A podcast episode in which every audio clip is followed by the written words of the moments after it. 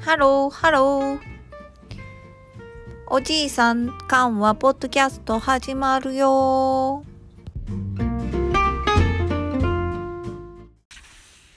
始めましょう。えー、今日はね、えーえー、食用学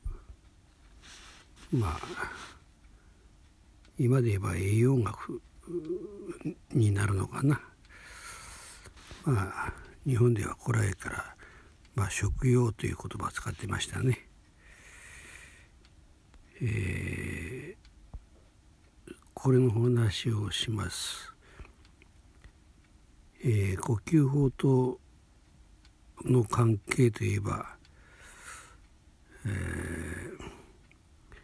まあ呼吸法は呼吸だけして生きてるわけじゃないから人間が健康であるためにはまあ他のものと、まあ、セットでね、えーまあ、総合的に健康を保っていく、まあ、呼吸法が王道であるというのは間違いないけれども他のものを無視していいっていうことではないよね。中でもこの食用っていうのは非常にまあまあ、大事だと、まあ、されているわけね。これあの YouTube のおじいさん緩和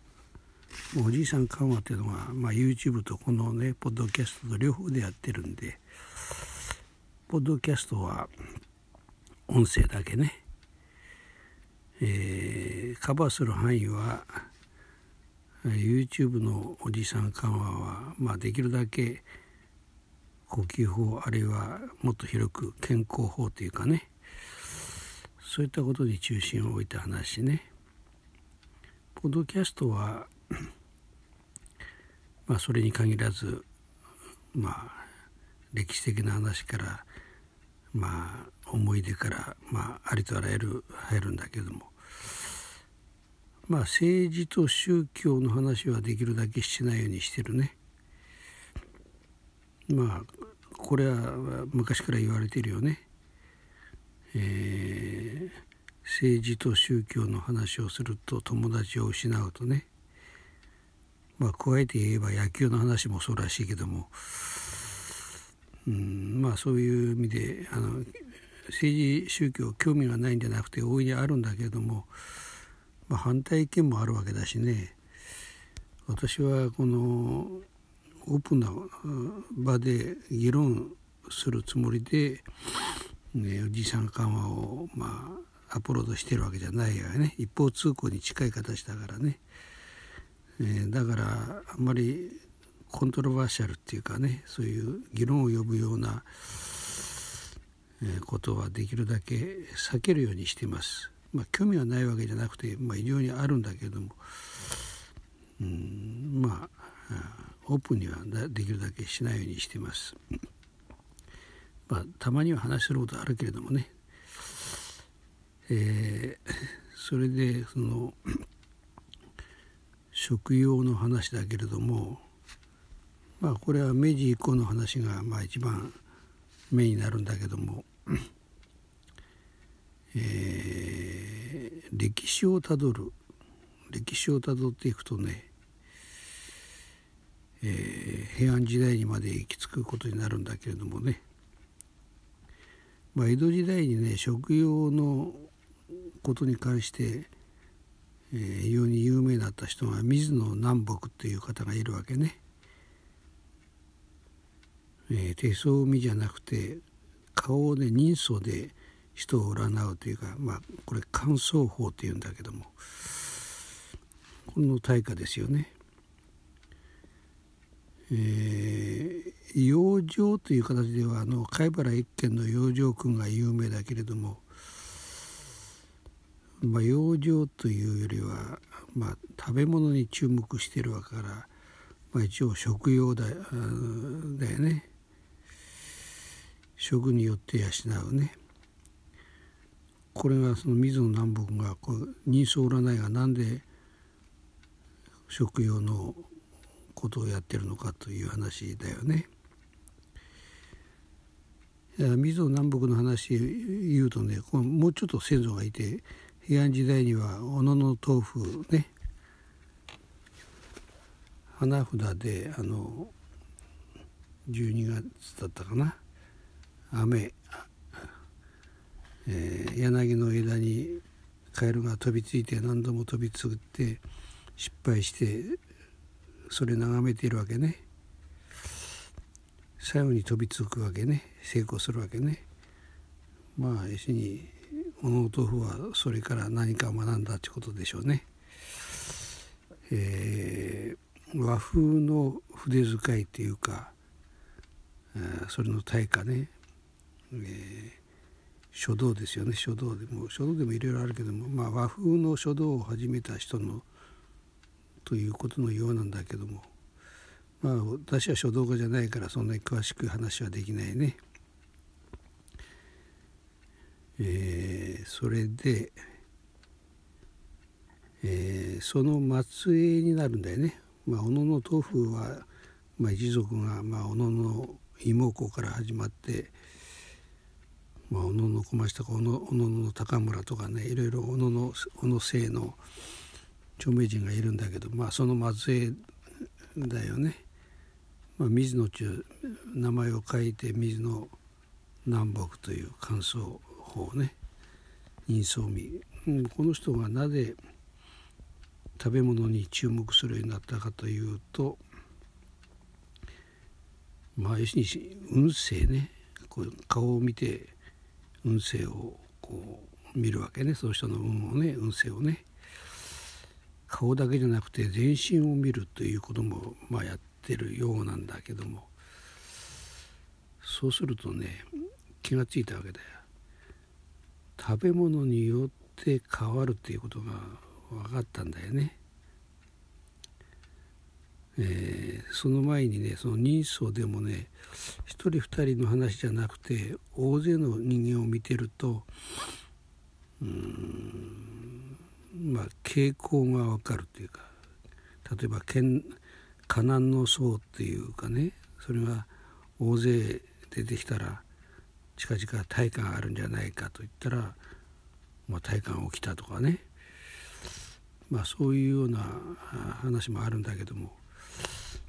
まあ要するに人相味は学問を深めていって結局食べ物によって人相も変わるし運勢も変わるということに気がついたわけだな。まあ、人相学が今度は食用になったね食べ物によって運勢が変わるというとこまで来たわけだ。これがまあ水野南北が江戸時代まあ明治になってから誰がそれを引き継いでいるかというと石塚左源石塚左源というこれまあ医者でもあるし薬学でもあるしまあ、学者なんだけれどもこれがの古い時代のあれを受け継いでるわけね。それでこの人の主張は、うん、ナトリウムカリウム気候原理ね食べ物にはナトリウムとカリウムが、まあ、どちらかあれバランスよく含まれている。まあ果物とか植物にはカリウムが多いよね。まあ、ナトリウムはまあ塩っていうか塩化ナトリウム系だね。これがね陰と陽を決める。ね食べ物の陰と陽を決める。食べ物じゃなくて人間の陰と陽も決める。人体のね。ですからこの人の栄養学は陰と陽に基づいた栄養学なんだよね。陰と陽。まあよくのアルカリ性とか酸性とかっていう言葉を、まあ、近代の方の、うん、あれには使ってると思うんだけども。まあそれ酸性アルカリ性じゃなくて陰と陽ね。まあ、陰と陽はあの必ずしも酸性とがアルカリ性とはこうピタッと一致するわけじゃなくて全く違う概念だけれどもね。ねこれは音陽音陽説木下土言水ね。それから陰と陽ね。このことをよく勉強してる人はよくわかるけどもそうじゃない人には何のことかわからないね。まあ日本人の大抵の人は知ってるよね。引用音用語行説ねこれに基づいたその栄養学だよね。でまあ当時そのまあ医者でもあり薬学でもあってまあ特に薬学の方をやってたのかな石塚作業はね。医学の方をやってたのはあれ毛利大前だよね。毛利大前は古いものは受け入れてないというかドイツ留学でまあドイツ流のやり方で、えー、やったもんだからまあ活気も直せなかったわけね。うん、活気はあれは日露戦争かな、うん、死者が続死したんだけども麦飯食わせろとか玄米食わせろとかいう話があっても耳を傾けなかったわけね。で海軍はあの麦飯だったか玄米だか忘れたけれどもそれ食べてまあ出したんだけど陸軍は大勢死んだわけね。こんなあの、まあ、偏った考ええー、森鴎外はほら津和野とかね津和野出身、えーえー、島根県の津和野ね、えー、それから鴎外の遺跡がまああれにもあるよね。日暮里っていうか東京にもあるし上総一宮かな。あそこにもあるね。森鴎外荘ね。えー、文豪ということになってるねだけどね僕はねこれはこの人はちょっと差別主義者だろうと思ってるわけね。えー、ビタミン B1 まあ見つけた人たち、まあ、3人だったかな2人だったか忘れたけどもノーベル賞もらってるわけね。その時にあの折り座に見つけた鈴木梅太郎ね日本人。この人もノーベル賞の候補に上がってたわけね。まあ、だけど農学者だったせいなのか森鴎外は下に見ちゃってね農学者不全にノーベル賞やれるかというような感じだったんだろうね。断ったわけだよ。推薦されたのに。本当は日本初のノーベル賞ぐらいになった可能性があるんだけどもね。うんまあそれからあの人の書いてる「舞姫」っていう本があるよね。女性差別の代表作だよね。自分が体験したことを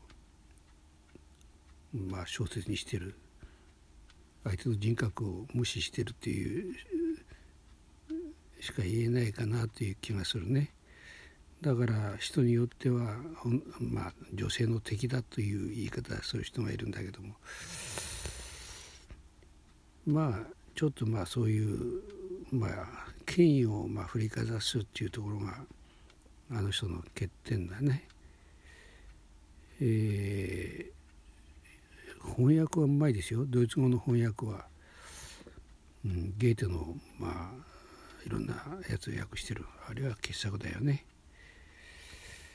うん、まあ文学者としてどうなのかっていうのは賛否両論がある人ですよね。うん、まあこれ以上のことは言うとまた喧嘩になるから言わないことにしときます。えー、そそれに対してあの石塚左賢は薬学の方でちゃんとやってたわけね。でその弟子がね2人いるんですよ。石塚さんへの弟子が2人いるんです。一人が大沢女一桜沢と書いて大沢ね。まあ女一大沢丈一。もう一人が二木健三、まあ、二木健三は学者になんだけども、まあ、大沢丈一は学者ではないわけね。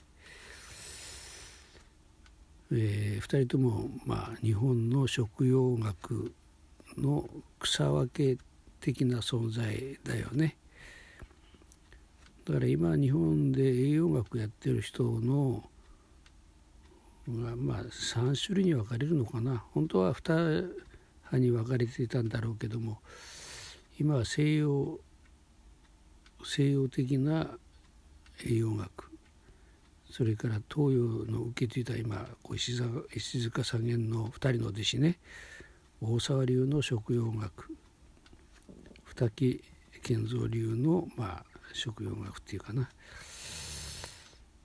まあこういう3つぐらいに分かれてるのかもしれない。まあ二木健三はね食用とそれからの話だけじゃなくて呼吸法やもやってるわけね。えー、胸式呼吸腹式呼吸逆腹式呼吸胸腹式呼吸こういう名前は全部これ二木健三の時に作られたうん名前だよね。今我々は普通に使ってるけどもちょうどでも使ってますよ、えー、逆腹式呼吸っていうのがね、えー、これが一番大事なとこになるんだけどもまあこの二木健三と大沢丈一の2つの流派に分かれると。で大沢丈一はねこのナトリウムカリウム拮抗原理をね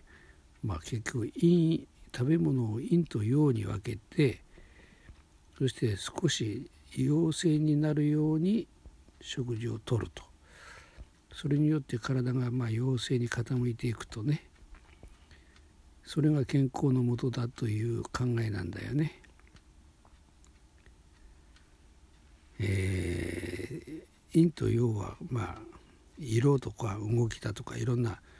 あ、まあ、種類ものは大体いいんでね、うん、赤いものは陽なんだけどもトマトとかああいうのは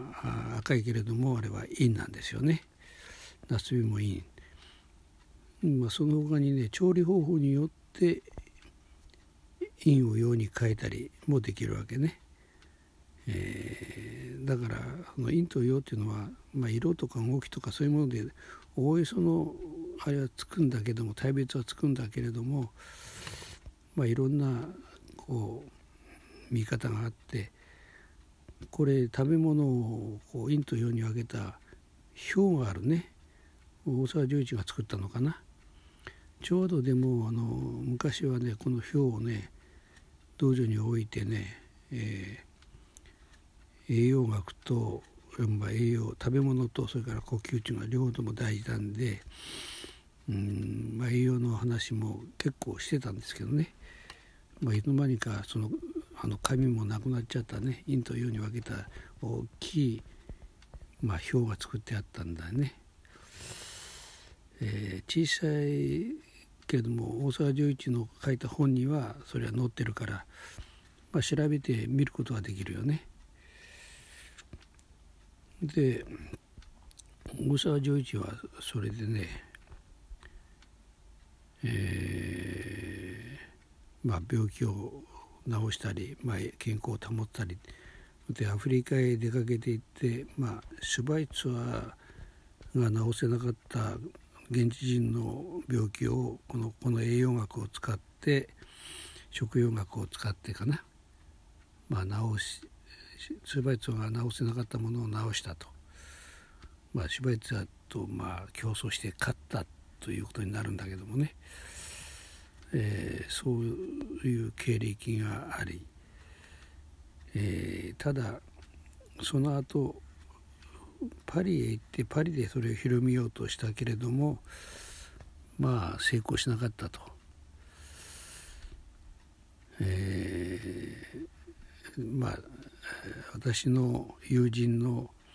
呼吸法をやってたモーリス・サレン村木先生の弟子だけどもこれが古いことを覚えてて、えー、大沢十一がパリへ来た時のことも覚えてるってわけね。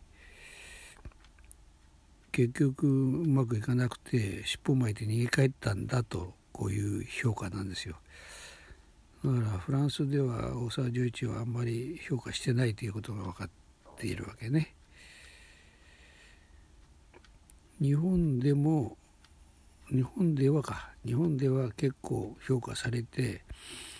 まあ成功成功してたと言った方がいいのかな。えー、戦前の話だけども、まあ、特攻警察とかあるいはこう、えー、なんか訴えられて逮捕された逮捕されたことがあるというのかな思想的にこれは日本のまあ考えではないなくてなんか怪しげな思想だということでそしてね、えー、逮捕されたことがあるんですよね。で裁判所はねその思想調査を今泉町という国学国学者にね、えー、依頼したわけね。今泉町っていうのはまあ戦争中中か戦前のまあ右翼というのは正しくないんだけども、まあ、安岡清徳とか今泉町って言ったらまあそういう、古いその軍国軍国主義の時代の思想の立役者だったわけだよね。まあえー、今泉町は福井県の出身で私がまあ先般にはなってないね私が中学校の時の国語の教科書の編集を今泉町の編集。今泉町っていうのは沈む山水に登るという書くのかな。あの静かな沈むっていう字ね。今泉町という国学者。この人の書いたあの編集した教科書。漢文とか古文がこう載ってて。中学だけどちゃんとあのあれを習ってたからね。あの私の頃はあの、えー、文語体の文語文法と口語文法両方習って、まあ、漢文も少し習って、えー、いたからそそれの編集は今泉町がやってたということですね。その今泉町にその大沢丈一の思想調査を依頼したら今泉町が立派な思想であるとこの、まあ、陰と陽文様言陽説に基づいた、まあ、食用学だよね。立派な学問であるというお墨付きを与えたもんだからまあ、裁判所はまあそれ以上、まあ、軍もだよね、えー、罪に問うことができずに無罪解放、まあ、こういう歴史のある略歴の人ですね。えー、それでねこれからあとはまあ少し私の意見が混じるんだけども大沢丈一の食用学はね必ず必ずしも成功とは言えないわけね。というのはあの人のこの陽体を陽に持っていくねそれがどう過ぎると陽陽陽でいくとねかえってこの陰になって悪くなるというのがだんだん分かってきたんだよね。これ音用音用説やってる人だったら当然分かってるはずなんだよね。陽極まって陰に転ず、まあ、陰極まって陽に転ずもあるわけね。まあ陽が重なるとこれは陰になるわけね。で陰が重なっていくとこれは陽になるわけね。まあ波動ですよね波。だから立春がまあ一番寒い時で陰が極まった時だよね立春っていうか節分がね大寒の一番最後の日でしょそれが立春春になるんじゃなくて春に向かうという意味なんで春になったんではないわけね一番寒い時に、えー、これからは春に向かうんだよという意味でそれはだから陰気余って陽に転ずっていう言葉の通りなんだよね。まあ、それと同じに食用もねどう過ぎた陽の食べ物ばっかりとってると体に悪いと逆に陰になるということが大体分かってきたわけでこれに反してね二木健三はまあこれはまあ学者なんだけどもまあえー、逆に陰性の食べ物を好んで取る、まあ、取らせるようにしたと。まあ、野菜果物を多く取るカリウムが多くなるわけね。これ本当は陰性なんだけどもね、えー、まあそういうやり方してた。でこの2つの流派になったとは言うけどもこれはなぜなったかというとこの2人の体質がね違ってたんだよね。大沢丈一はね陰性の体質だったものだから自分は陽性のものをたくさん取って陽になろうとしたわけね。二木健三は体が陽性の体らしくて、まあ、陰性の食べ物を取って陰になろうとしたと。えー、その結果正反対のまあ、食用学になったということのようなんだよね。えー、まあ大沢丈一の食用学はマクロビオティックという言葉も使ってるね。マクロビオティックというのはもともとはあの黒食穀類を食べるとねまあ玄米を食べるっていうことがまああれなんだけどもう穀類もね白米は陰性になるんだけども玄米は陽性という位置づけだよね。まあ穀類を食べる人間の、まあ、歯を見ればね犬種がまあ2回左右1箇所ずつねあるけども。あとは臼歯だよね。臼歯というのは穀物をすりつぶす 食べる食べ方ね。だから本来人間は黒食黒食を穀物を食べるという人間、えー、生き物であると。動物であると。いうことでマクロビオティック。まあこれは言葉の通り、まあ、西洋で言われている言葉だけども大沢丈一の